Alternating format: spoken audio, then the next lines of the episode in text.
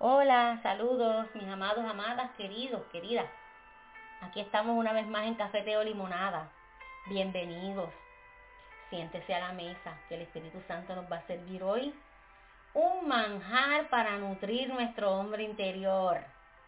Y nos va a hidratar el corazón, el alma, para que podamos continuar. Tanta algarabía alrededor nuestro que muchas cosas, ¿verdad, mis amados? Por aquí estamos. Podemos decir hasta aquí nos ayudó Jehová. Estamos de pie, ¿verdad? Y para aquellos que gozamos de salud, agradecemos al Señor que tenemos las fuerzas y las energías y oramos por aquellos que las necesitan.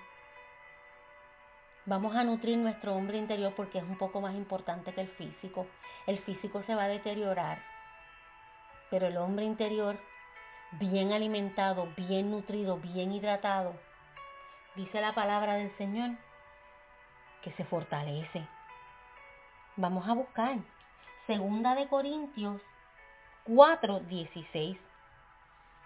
Y dice, para nuestro beneficio y crecimiento espiritual, amén. Por tanto, no desmayamos. Antes, aunque este, nuestro hombre exterior, se va desgastando, el interior, no obstante, se renueva de día en día. Esa es la Reina Valera. Mire, la traducción lenguaje actual. Segunda de Corintios 4:16. Por eso no nos desanimamos. Aunque nuestro cuerpo se va desgastando, nuestro espíritu va cobrando más fuerza. Aquí está la mesa de hoy servida. El Espíritu Santo nos ha hecho una convocatoria.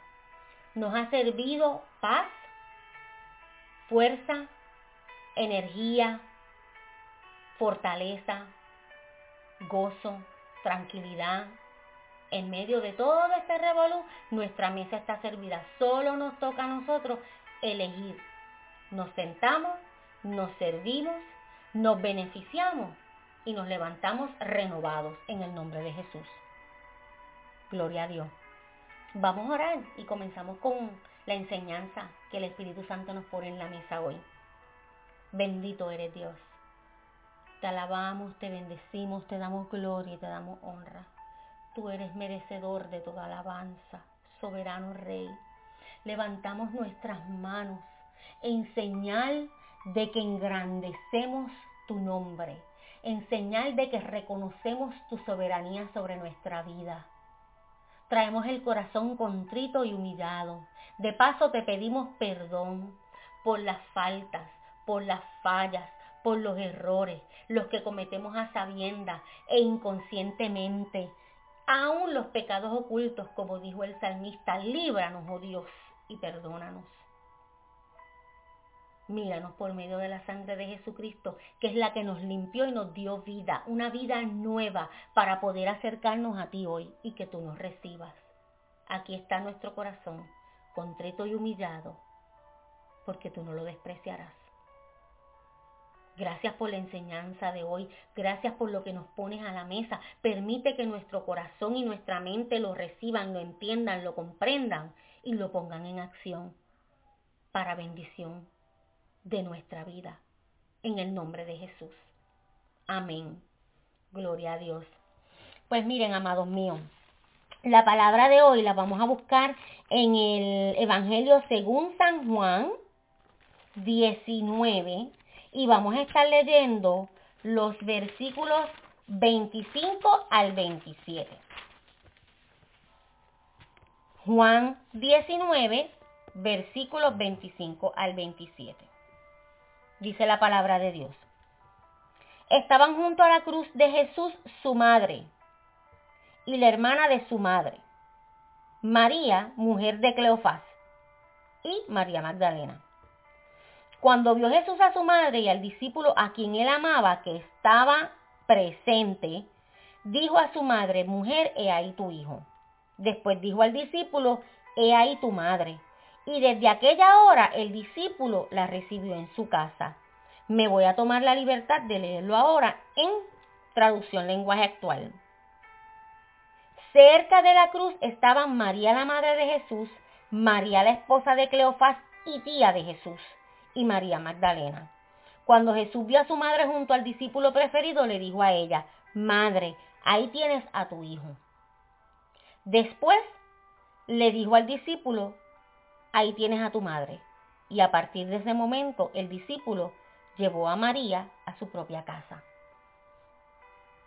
No tengo un título como tal para la reflexión de hoy. Solamente voy a poner una pregunta para nosotros contestarnos. O sea, es una pregunta retórica. Se la va a contestar usted mismo. ¿Cuán cerca estoy de Jesús para escuchar lo que Él espera de mí? Vemos aquí, y se refleja en la palabra de Dios, en ambas versiones, que Juan estaba cerca de la cruz. Dice que estaba cerca de la cruz. Dice que estaba presente.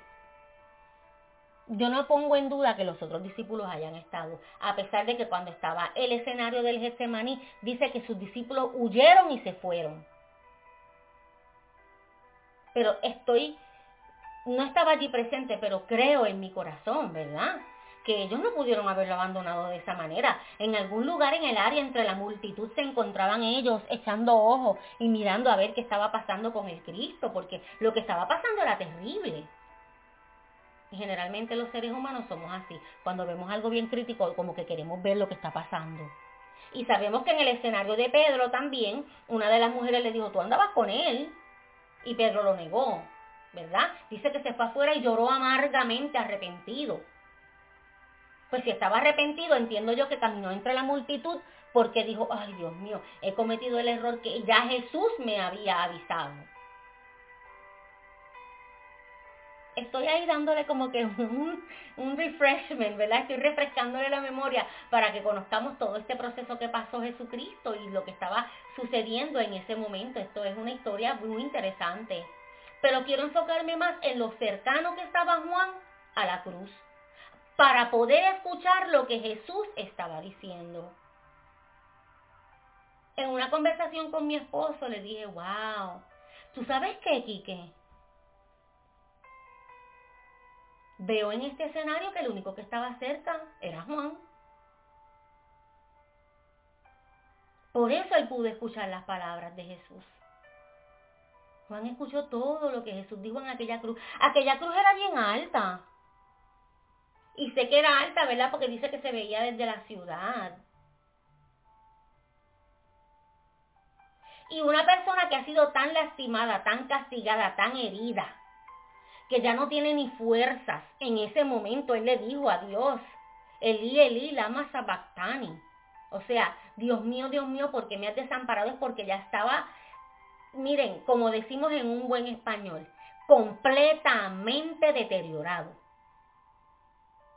Ya ese cuerpo estaba abatido.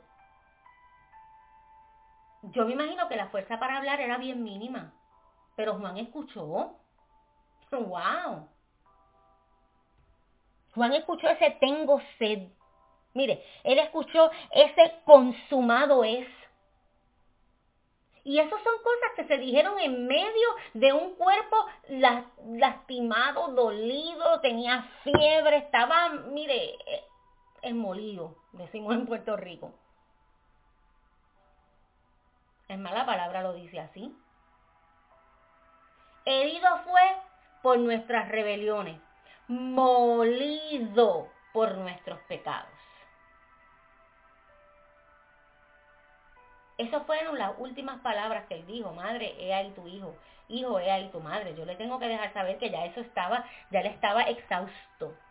Y Juan aún así pude escuchar lo que el Cristo decía desde la cruz.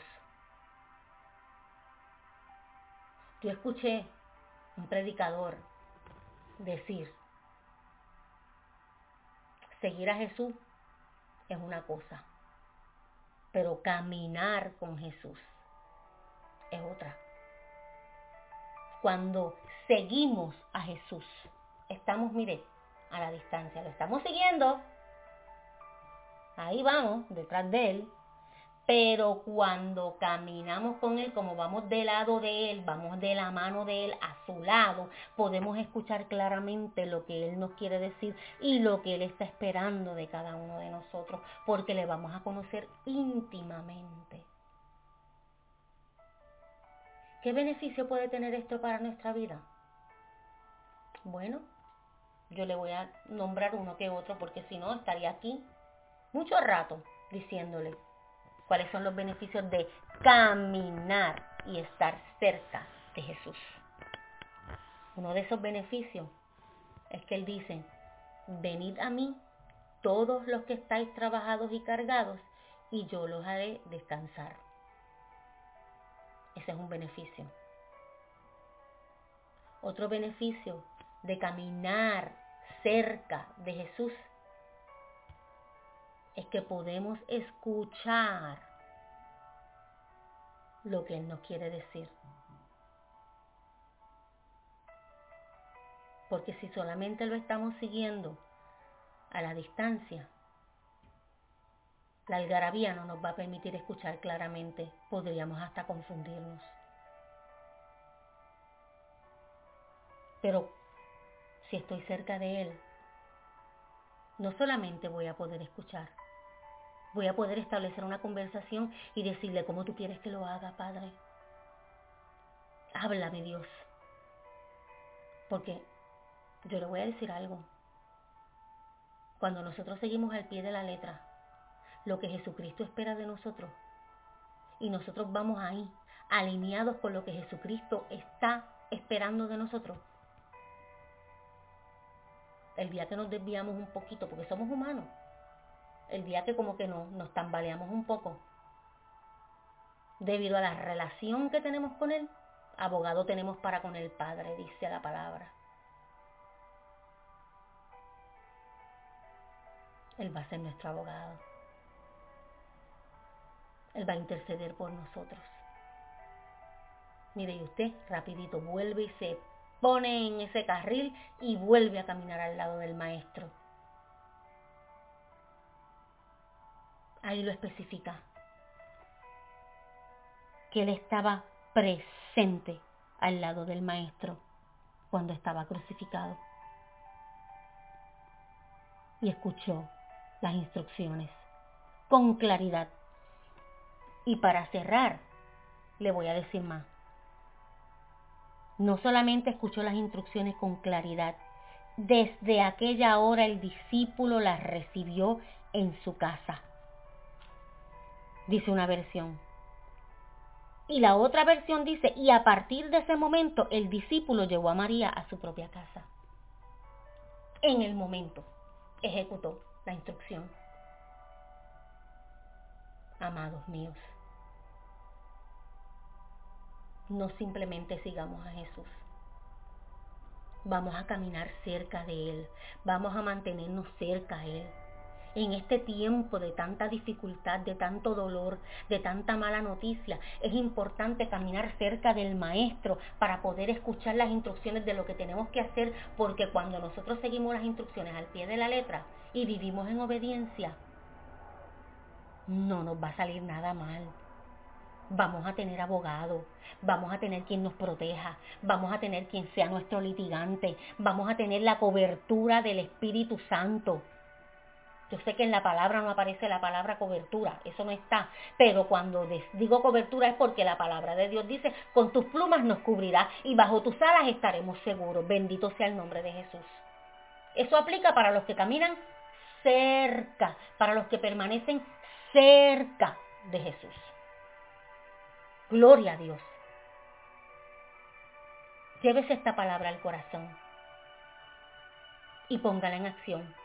Acérquese lo más que pueda, como la mujer del manto que rompió entre la gente y llegó y lo alcanzó. Camine cerca de Jesús.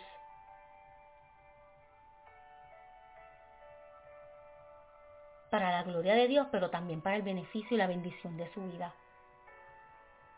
Bendito sea el Señor. Padre, te damos gloria. Te damos honra y te alabamos. Tú eres grande, tú eres maravilloso, Señor. Gracias por esta palabra que pones a la mesa. Gracias por esta instrucción que tú nos invitas a caminar cerca de ti. Que no seamos solamente esos seguidores entre la multitud, sino que nos acerquemos a ti y nos apeguemos a ti para poder recibir esa bendición que tú tienes para nosotros. Esa protección que tú tienes. Para poder hacer en nuestra vida real la palabra que dice, no te sobrevendrá ningún mal ni plaga tocará tu morada. Gloria a Jesús. Esto es, no es para todos, esto es para los que deciden ser valientes y caminar cerca del Maestro, no importando la situación o el momento difícil. Te doy gloria, te doy honra. Junto a mis hermanos nos unimos todos para pedirte, Dios, que nos des la capacidad y la sabiduría para caminar cerca de Jesús. Al lado de Jesús, presente en Jesús. Gracias Dios. Gracias Padre. Creemos en el nombre de Jesús. Amén. Bueno, mis amados, mis amadas, será hasta la próxima en otro cafeteo limonada. Espero que esta palabra, no, yo sé que esta palabra va a abrir sus ojos y los va a traer otra vez al carril, si es que estamos un poquito desviados. Si estamos en el carril, nos va a dar la confirmación de que estamos haciéndolo bien. Amén. Un abrazo, un fuerte abrazo. Que la bendición de Dios reine sobre su vida. La gracia y la misericordia de Dios le acompañen siempre. Paz. Ciao!